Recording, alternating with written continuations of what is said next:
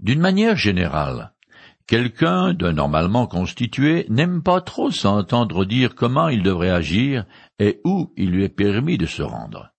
Même un bébé veut en faire à sa tête, et à mesure qu'il grandit, ce trait de volonté individuelle ne fait que s'accentuer. Pour ceux qui se disent chrétiens, il est un domaine où les choses sont bien claires parce que Dieu nous a donné ses lois morales, et on ne peut pas se tromper. C'est blanc ou noir? Mais parallèlement aux ordonnances divines, il y a tout un champ d'action possible qui ne sont pas abordés dans les Écritures. C'est là que les situations envisagées sont floues et grises, et que les divergences d'opinion entre croyants sont vives, et les possibilités de conflits bien réelles. Comme l'apôtre Paul a le souci de préserver l'unité des croyants, il les exhorte à s'accepter mutuellement sans arrière-pensée et sans juger ou condamner le frère qui agit différemment que lui. Je continue à lire dans le chapitre 14 de l'épître aux Romains. Aucun de nous ne vit pour lui-même, et aucun ne meurt pour lui-même. Si nous vivons, nous vivons pour le Seigneur. Et si nous mourons, nous mourrons pour le Seigneur. Ainsi que nous vivions ou que nous mourions, nous appartenons au Seigneur. Romains chapitre 14, les versets 7 et 8. L'apôtre explique l'affirmation précédente selon laquelle les chrétiens observent certains jours, mangent ou s'abstiennent de manger certains aliments, pour le Seigneur. Il faut en effet garder à l'esprit que, pour un croyant, ce qui est le plus important, c'est d'assumer ses responsabilités devant le Seigneur dans tous les domaines de sa vie. Mon être entier lui est consacré.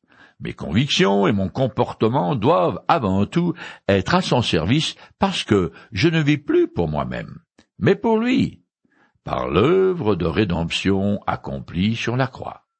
Jésus m'a acquis comme sa propriété. Je continue. En effet, le Christ est mort, et il est revenu à la vie pour être le Seigneur des morts et des vivants. Et toi, pourquoi condamnes-tu ton frère? Ou toi, pourquoi méprises-tu ton frère? Ne devons-nous pas tous comparaître devant le tribunal de Dieu? Car il est écrit. Aussi vrai que je vis, dit le Seigneur, tout genou ploiera devant moi, et toute langue me reconnaîtra comme Dieu. Ainsi, chacun de nous rendra compte à Dieu pour lui-même. Romains chapitre 14 versets 9 à 12. Maintenant, Paul énonce le fondement théologique de son exhortation de ne pas juger autrui. L'une des raisons de la mort et résurrection du Christ était afin de dominer en tant que l'homme Dieu à la fois sur les morts et sur les vivants. Lui seul est le juge tous les êtres humains comparaîtront devant le Seigneur du ciel et de la terre. Les non-croyants seront jugés selon leurs œuvres et condamnés plus ou moins sévèrement. C'est ce qu'on appelle le jugement du grand trône blanc. Apocalypse chapitre 20 versets 11 à 15. Quant aux chrétiens, celui qui espère en Jésus-Christ pendant tout le temps de son passage sur terre, il demeure sous l'œil vigilant de Dieu à qui il devra un jour rendre des comptes. À ce moment-là, il ne sera pas question de sa destinée éternelle, puisqu'elle a été réglée une fois pour toutes par Jésus-Christ sur la croix et par le croyant quand il a placé sa foi en lui. Paul confirme ici la certitude du jugement à l'aide d'un passage prophétique. En tant que Seigneur, Jésus, assis à son tribunal, passera un jour en revue et évaluera le service de chaque croyant, et il récompensera ceux qui le méritent. Dans la seconde épître aux Corinthiens, Paul écrit que nous restions dans ce corps, ou que nous le quittions. Notre ambition est de plaire au Seigneur, car nous aurons tous à comparaître devant le tribunal de Christ, et chacun recevra ce qui lui revient selon les actes bons ou mauvais qu'il aura accompli dans son corps. Romains chapitre 5, les versets 9 et 10. Ce jugement des croyants est appelé indifféremment le tribunal de Dieu ou de Christ selon les passages. Paul ne fait pas de différence entre Jésus et le terme générique Dieu qui se réfère à la fois au Père, au Fils, au Saint-Esprit. Ce jugement sera équitable et infaillible, parce qu'il sera prononcé par le Seigneur qui connaît toutes les circonstances et qui les appréciera selon sa justice et sa miséricorde parfaite. Soit dit en passant, Qu'en ce qui concerne le jugement individuel, l'Église catholique romaine impute aux uns les œuvres surérogatoires des autres, et constitue avec les mérites de ceux qu'elle désigne comme saints, un trésor d'indulgence qu'elle octroie aux pécheurs. Mais cette croyance contredit le principe énoncé par l'apôtre Paul, entre autres, aux Romains et aux Corinthiens. Cela dit, ma vie chrétienne ne sera pas mesurée en fonction des aliments qui étaient sur ma table ou à ma façon de voir les différents jours de l'année. L'étalon du Seigneur mesurera la quantité de ma fidélité à le servir dans l'accomplissement des œuvres qu'il m'aura confiées, ainsi que la qualité de ma relation avec Dieu et avec mes semblables, surtout les croyants. Puisque je serai jugé par le Seigneur, je n'ai pas apporté un jugement sur mon frère dans la foi, car je suis tout aussi coupable que lui. Lorsque les religieux juifs ont amené la femme pécheresse à Jésus pour qu'il la condamne, il les a vite remis à leur place. Je lis le passage. Maître, lui dirent-ils, cette femme a commis un adultère. Elle a été prise sur le fait. Or, dans la loi, Moïse nous a ordonné de la lapider, une femme de ce genre. Toi, quel est ton jugement sur ce cas? Il insistait, répétant leurs questions. Alors il se leva et leur dit. Que celui d'entre vous qui n'a jamais péché lui jette la première pierre. Après avoir entendu ces paroles, ils s'esquivèrent l'un après l'autre. Jean chapitre 8, les versets 4, 5, 7 et 9. Moi non plus, je ne lui aurais pas jeté la pierre, car je suis très conscient qu'un jour ou l'autre je comparaîtrai devant mon Créateur. Et je dois avouer que je ne me réjouis pas d'avance en pensant à cette entrevue solennelle. Pour dire vrai, je suis même un peu inquiet parce que je ne sais pas trop comment je vais justifier certaines de mes actions. Étant donné que me juger moi-même me suffit amplement, vous comprendrez facilement qu'en ce qui me concerne, je n'ai pas tellement envie d'être votre juge. Jusqu'à présent, dans le chapitre 14 de cet épître, Paul a abordé les problèmes très concrets que connaissent les croyants de Rome. Certains sont faibles et mal affermis dans la foi car ils pensent devoir encore se soumettre aux exigences rituelles héritées du judaïsme relative aux aliments et aux jours de fêtes religieuses. Ces chrétiens portent un jugement négatif sur ceux qui ont des perspectives différentes de la leur, sur ceux qui sont plus assurés que la foi parce qu'ils ont compris que depuis qu'ils ont accepté de suivre Jésus, ils n'ont plus à respecter les exigences cérémonielles de la loi. Malheureusement, ces derniers forts dans la foi, ne se soucient guère des scrupules des faibles, leur témoignant peu de sympathie et allant même jusqu'à les mépriser. Paul leur a donc demandé d'accueillir sans réserve les faibles, tout comme Dieu nous accepte tels que nous sommes. L'apôtre invite donc les forts à ne pas regarder de haut les faibles, et ces derniers à ne pas condamner les forts car c'est le Seigneur seul qui est le maître et le juge de chacun. Dans le domaine gris est controversé des situations qui ne font l'objet d'aucune recommandation particulière de la part des Écritures. Paul a exhorté les chrétiens de se fier à leur conscience et à leurs convictions pour se faire une opinion personnelle et décider la meilleure course d'action à prendre. Je continue le texte. Cessons donc de nous condamner les uns les autres.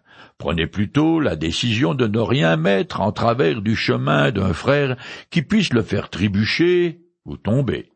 Pour moi, je sais, et je suis pleinement convaincu, en accord avec la pensée du Seigneur Jésus-Christ, que rien n'est impur en soi. Cependant, Si quelqu'un considère que telle chose est impure, alors elle est vraiment impure pour lui. Romains chapitre 14, les versets 13 et 14. Paul s'adresse encore aux deux parties, aux forts et aux faibles, avant de poursuivre plus en avant le thème du respect des opinions des autres. Paul résume la conduite qu'il a prônée jusqu'à là par un jeu de mots. Littéralement, il dit Ne nous jugeons plus les uns les autres, mais jugez plutôt ceci, de ne pas placer aux frères une pierre d'achoppement. Il poursuit ensuite son exhortation mais sous un angle différent, faisant valoir que, dans le domaine controversé des libertés individuelles, chacun doit adapter sa conduite aux opinions de ceux qu'il fréquente. En d'autres mots, c'est l'amour du prochain qui doit motiver mes comportements. L'apôtre exprime sa propre conviction au sujet de la nourriture quand il déclare Rien n'est impur en soi. C'est aussi ce que Jésus avait dit dans Marc chapitre 7, les versets 15 à 19. Cependant, telle n'est pas la conviction de tous les croyants de Rome d'origine juive. En effet, ils fonctionnent avec un système éthique différent de celui des chrétiens issus du paganisme qui ignorent tout de la loi de Moïse. Celui qui est fort dans la foi représente involontairement un danger pour le faible, parce qu'il peut devenir pour lui un obstacle et une cause de chute. Paul enseigne que ce serait mal faire de la part de l'un de ces juifs croyants, mais mal affermi dans la foi, d'aller contre ses convictions en imitant un chrétien fort qui n'a pas ses scrupules. En violant ainsi sa conscience, il offenserait Dieu. En effet, si un chrétien estime dans sa conscience tel aliment impur, cet aliment est impur pour lui. Plus loin, Paul écrit Ne va pas, pour un aliment, détruire l'œuvre de Dieu. Tout est pur, c'est vrai, mais il est mal de manger tel aliment si cela risque de faire tomber quelqu'un dans le péché. Romains chapitre 14, verset 20. Je continue le texte. Si donc, à cause d'un aliment, tu fais du tort à ton frère, tu ne te conduis pas selon l'amour. Ne va pas pour un aliment causer la perte de celui pour qui le Christ est mort. Que ce qui est bien pour vous ne devienne pas pour d'autres une occasion de dire du mal de vous. Romains chapitre 14, les versets 15 et 16. Paul appelle les forts en la foi à une autocritique afin qu'ils éliminent tout obstacle, toute attitude pouvant faire spirituellement tomber celui qui est faible, mal affermi dans sa foi à cause de son attachement à la loi de Moïse. Paul envisage des conséquences dramatiques pour celui qui viole ses convictions, car sa conscience blessée anéantira son utilité comme serviteur du Christ. L'exercice de la liberté chrétienne est comme le maniement de l'épée. C'est un art qui s'apprend avec le temps. Il faut commencer par se débarrasser des mauvaises habitudes, des bagages culturels et religieux qui nous encombrent. La liberté que je possède en Jésus-Christ engage ma responsabilité vis-à-vis de tous ceux que je fréquente et qui me voient vivre. Il n'y a certes rien de mal à manger une tranche de jambon. Mais si je me trouve au restaurant à partager un repas avec quelqu'un qui pense le contraire, qu'il soit chrétien ou pas, ce jour-là, je choisirai de déguster une bonne cuisse de poulet. Là, au moins, je n'offenserai personne et ne serai pas critiqué. Et si c'est un végétarien, je me contenterai d'une salade. Beaucoup de chrétiens sont légalistes sur certains points et sont donc facilement choqués par certains comportements qui pourtant ne portent pas conséquence. Certes, c'est une contrainte d'être en leur présence, mais par déférence. Par égard à eux, je ferai tout mon possible pour éviter de les brusquer. L'amour qui respecte l'autre est le grand principe en vertu duquel tout croyant évite de contrister son frère ou de le scandaliser dans sa conscience. Je continue car le royaume de Dieu ne consiste pas à réglementer le manger et le boire, mais par l'Esprit Saint, à nous rendre justes et à nous donner la paix et la joie. Romains chapitre 14 verset 17. Tout ce qui concerne Dieu n'a rien à voir avec la nourriture qui est somme toute très secondaire. Que je mange de la pizza ou du porc, que je jeûne ou que je sois végétarien, que je boive du vin ou que je fasse partie de la Croix bleue, ces préférences individuelles n'ont généralement pas d'incidence sur ma relation avec Dieu. Il y a toujours des cas particuliers, bien sûr. Par exemple, un ancien ivrogne, qui est devenu chrétien, ne devrait pas toucher une goutte d'alcool, c'est évident. Ce qui caractérise le royaume céleste, nous dit Paul, n'est pas l'insistance à user de mes privilèges, mais de me comporter d'une façon juste et droite devant Dieu. Si je suis en compagnie d'un croyant qui, parce qu'il était mormon, dans le passé, pense encore qu'il est mal de prendre une tasse de café, je m'en abstiendrai, bien que j'ai toute liberté de boire ce qu'il me plaît. Ce que je veux, avant tout, est de ne pas l'offenser. Selon l'enseignement du Nouveau Testament, un véritable chrétien est quelqu'un qui a été déclaré légalement juste devant Dieu après avoir accepté Jésus-Christ comme son sauveur.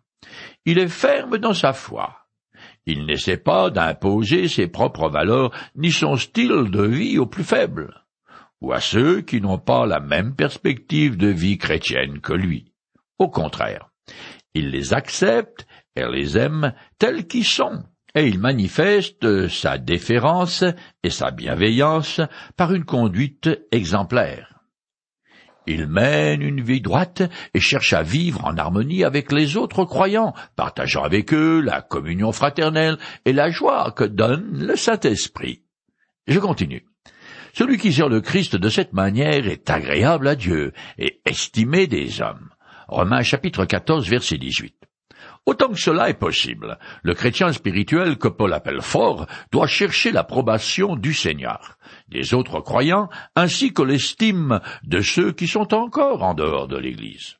Les non-croyants peuvent très bien dénigrer, maudire et persécuter les chrétiens, mais dans leur fort intérieur, ils finiront par les respecter, alors qu'ils n'ont que mépris pour les hypocrites.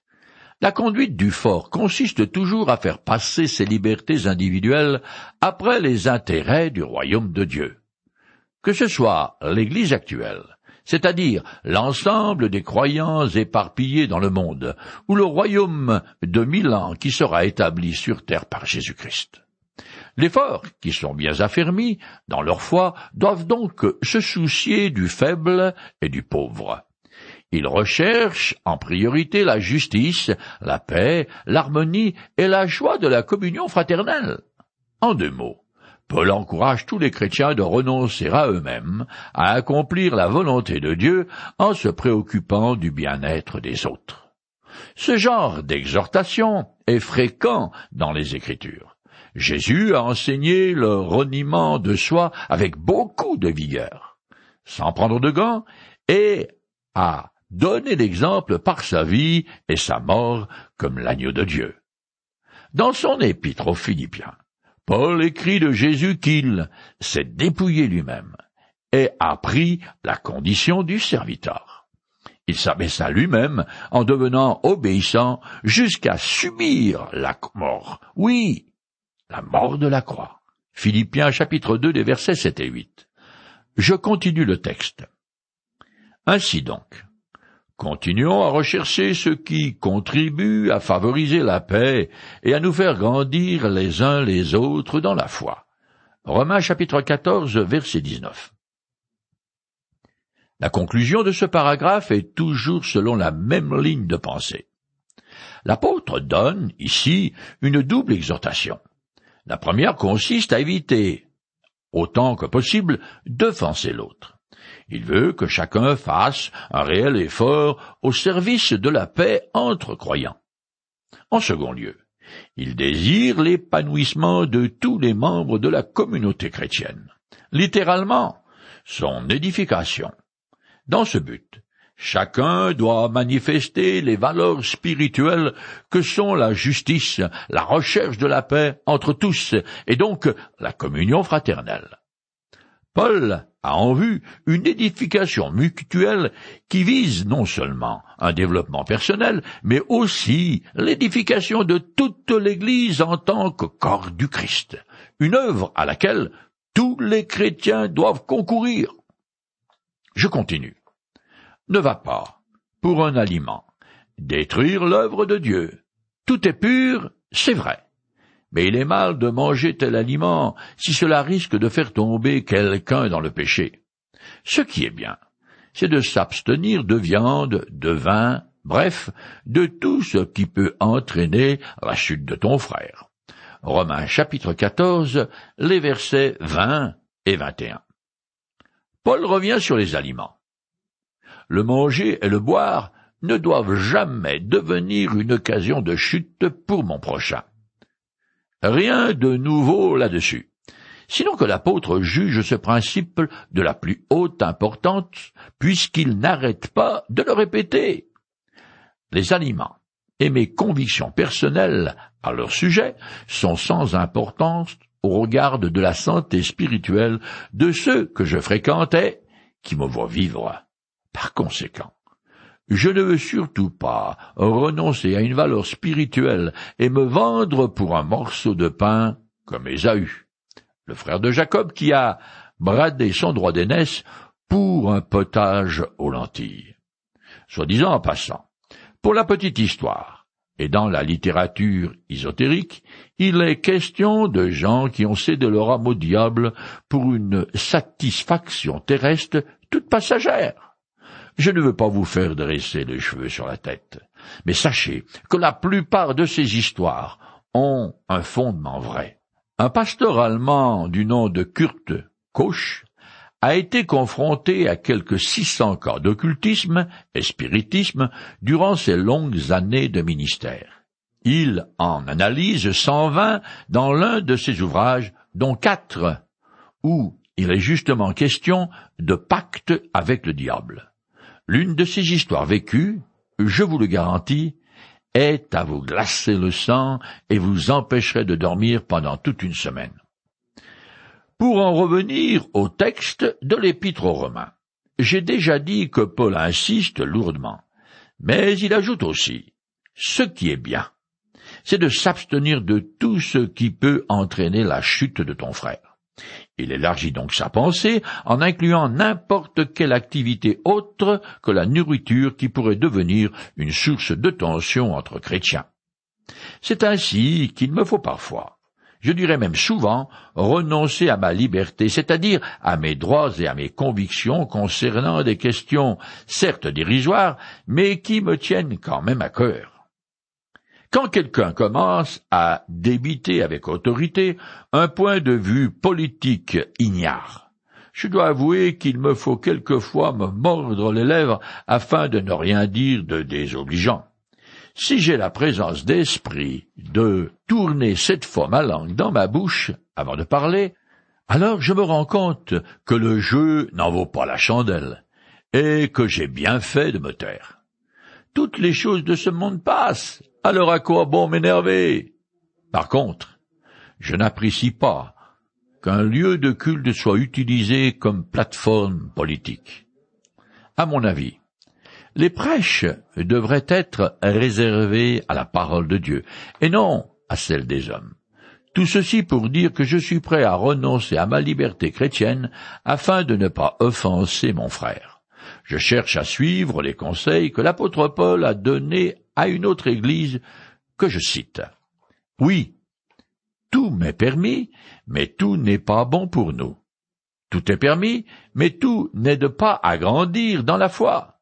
Ce n'est pas un aliment qui peut nous rapprocher de Dieu.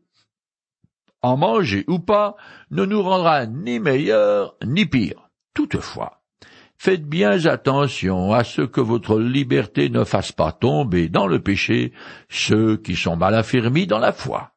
1 Corinthiens, chapitre 10, verset 23, 1 Corinthiens, chapitre 8, les versets 9 et 8. La loi de l'amour consiste à ne jamais faire ou dire quoi que ce soit qui pourrait blesser mon frère ou ma sœur dans la foi. Nous ne sommes pas des copies carbone les uns des autres, et nous avons le droit d'avoir des convictions différentes. Mais ce qui compte avant tout est de demeurer en paix les uns avec les autres dans la mesure du possible. Les paroles que Paul a écrites dans sa première épître aux Corinthiens résument bien ce qui est essentiel, je le cite. En somme, trois choses demeurent. La foi, l'espérance et l'amour. Mais la plus grande d'entre elles, c'est l'amour. 1 Corinthiens 13, verset 13.